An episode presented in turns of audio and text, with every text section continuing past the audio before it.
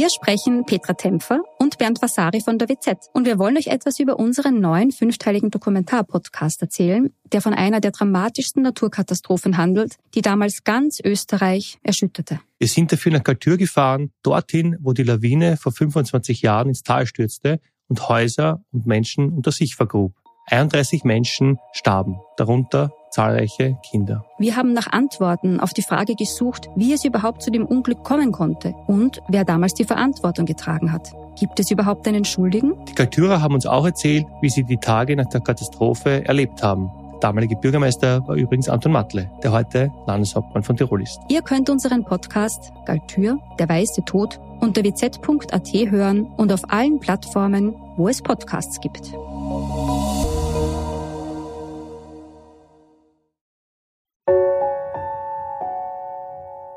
Einfach Liebe.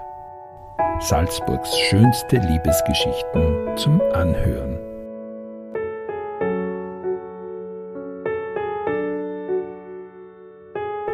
Ein Podcast-Special zum Valentinstag.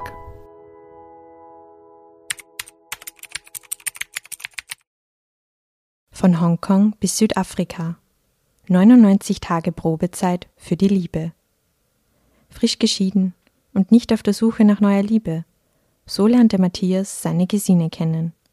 Von zwei Gegensätzen, die sich anzogen.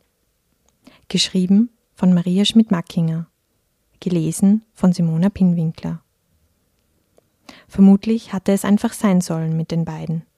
Hier Gesine, 40 Jahre alt, frisch geschieden und gerade in ihre neue Dachgeschosswohnung gezogen. Single und frei, nach einer schwierigen dreijährigen Ehe, in der sie auch mit Gewalt und Wegweisungen zu tun hatte. Dort Matthias, 52, der Dirigent, der eben erst von einem zweimonatigen Gastspiel aus dem südkoreanischen Seoul zurückgekommen war. Sie haben eine gemeinsame Bekannte, die an diesem 8. Mai 2018 in netter Runde in Wien etwas trinken gehen möchte. Gesine, eine gebürtige Burghausnerin, erzählt. Und dann stand er vor mir, und ich war mir nicht sicher, ob ich meiner ersten großen Liebe gegenüberstehe, die ich schon ewig nicht mehr gesehen hatte. Und ihm ging es genauso. Auch ich erinnerte ihn an eine seiner Ex-Beziehungen. Sie sprechen den ganzen magischen Abend lang miteinander. Die anderen aus der Runde gehen irgendwann heim, da reden die beiden immer noch. Sie über ihre Leidenschaft für Sport, über ihr intensives Triathlon-Training, er über seine ständigen Konzertreisen, über Opern, über Siegfried. Wer ist Siegfried? Fragt sie ihn. Er muss lachen. Heute weiß sie es natürlich. Sie schaut bei Proben zu und sitzt in Konzertsälen und Opernhäusern auf der ganzen Welt. Gesine sagt, damals dachte ich nur, ich habe keine Ahnung von seiner Welt. Wir sind völlig gegensätzlich. Das kann gar nicht funktionieren. Wir haben nichts gemeinsam. Denn er fand Sport unnötig. Er fragt sie trotzdem nach ihrer Telefonnummer. Weil mit einer Frau aus meiner Branche wollte ich ja gar nicht zusammen sein, sagt Matthias.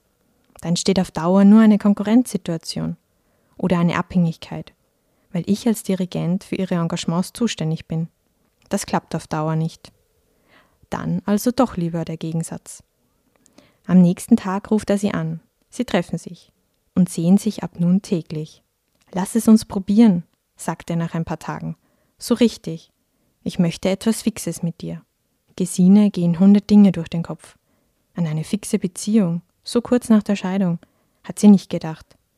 Aber warum eigentlich nicht? Diesen ganzen Gedankenblödsinn wie ruft er mich an oder findet er mich gut, wollte sie ohnehin nicht mehr haben.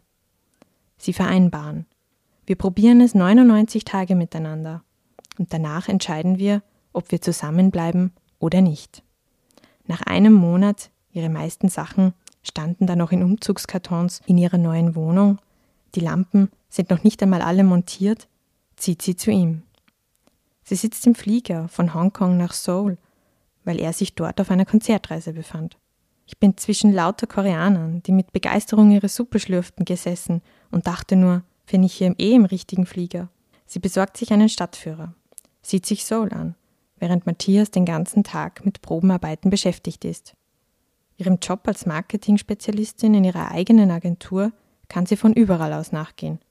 Und das tut sie auch. Auch als die 99 Tage vorbei sind, ist er gerade in Südkorea. Sie besprechen am Telefon, wie es weitergehen soll mit ihnen. Aber das war ja gar keine Frage, ob es mit uns weitergeht. Es fühlte sich einfach richtig an mit uns, sagte er. Ich hatte wirklich keine Angst vor dem Tag X, sagt sie und lacht. Nur wenig später fragte er sie, ob sie ihn heiraten wolle. Und dann, am 21. Dezember, haben wir Ja zueinander gesagt. Im gleichen Jahr, in dem ich geschieden wurde, habe ich also wieder geheiratet, erzählt Gesine.